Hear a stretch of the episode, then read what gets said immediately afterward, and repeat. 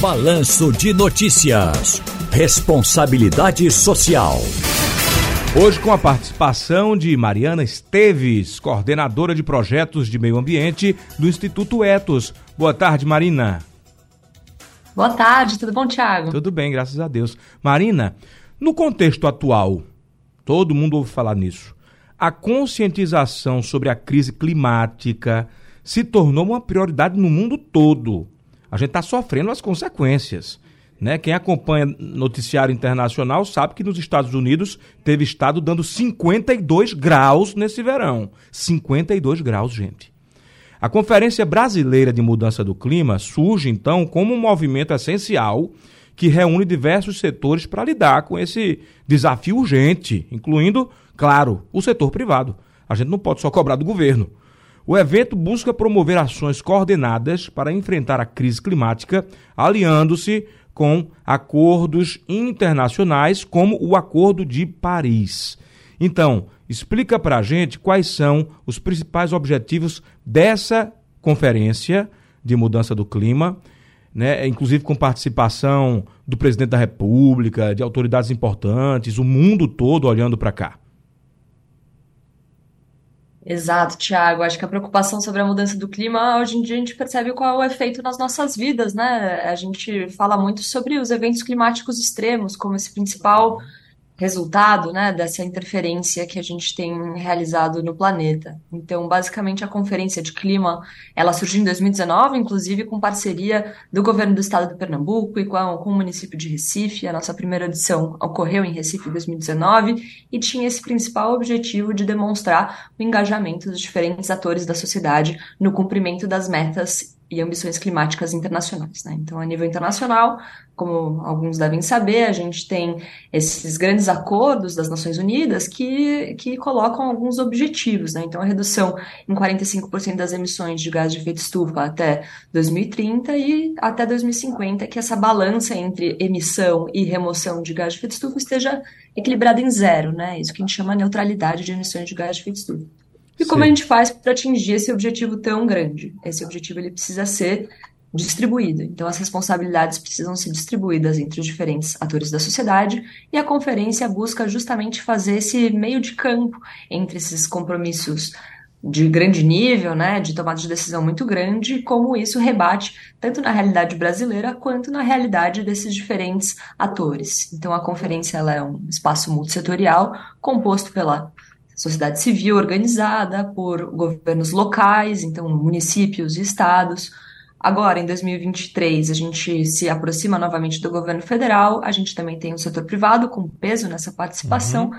e a academia com a informação sobre né, como seguir, quais são os planos, o que a ciência mais recente informa sobre esse principal né, modo de seguir.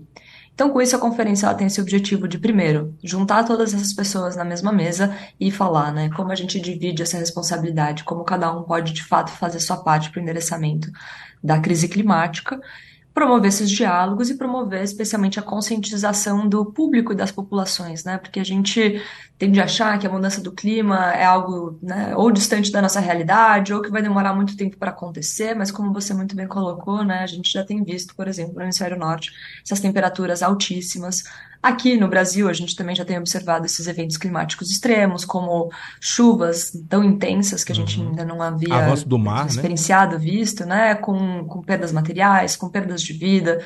Então, tudo isso precisa ser remediado da melhor forma. A gente busca tanto se adaptar à mudança do clima e estar pronto, né, para esses efeitos catastróficos, e ao mesmo tempo mitigar esses efeitos, então que eles sejam menos intensos, uma vez que eles ocorram, que eles sejam menos intensos, então que atinjam com menos força as populações e que, que não tragam tantos prejuízos materiais.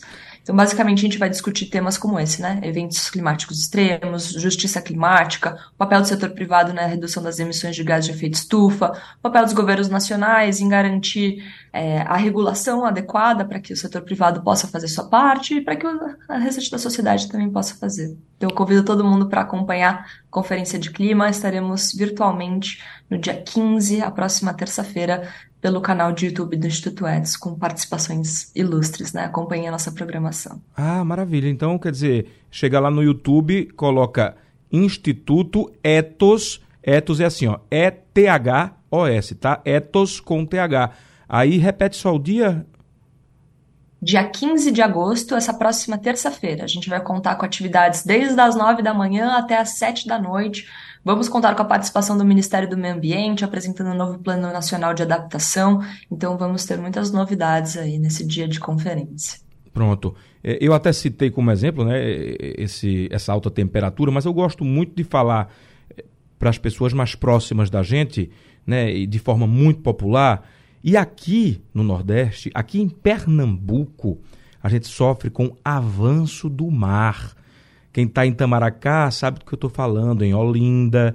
Resultados também das mudanças climáticas, não é isso, Marina? Exato. Inclusive, Recife é um ótimo exemplo. O estado de Pernambuco também é o primeiro Isso. estado a fazer os inventários de gás de efeito estufa, e Recife é a primeira cidade a fazer uma declaração de emergência climática, né? De se assumir uma cidade vulnerável aos efeitos da mudança do clima pelo a, aumento do nível do mar, pelo aumento da intensidade da frequência de chuvas que façam com que os rios transbordem, né? Então, de fato, Recife e Pernambuco são atores protagonistas nessa agenda de enfrentamento à crise climática. Né? Perfeitamente. Marina, obrigado pelas informações e a gente está sempre à disposição para que a senhora e todos do Instituto Etos possam esclarecer para a gente essas consequências que muitas vezes a população nem entende que se trata de mudança climática. Um abraço. Exato. Prazer. Obrigada. Até a próxima. Até a próxima. Conversamos com a Marina Esteves, coordenadora de projetos de meio ambiente do Instituto Etos falando sobre a Conferência Brasileira de Mudança do Clima e explicando um pouquinho do dia a dia, o que é que a gente percebe. Porque às vezes, lógico, passa ali pela cabeça, ah, que nada, isso aí é, vai durar muitos anos, mas na verdade estamos sofrendo, estamos sofrendo já. E a gente precisa mitigar de fato e buscar uma solução.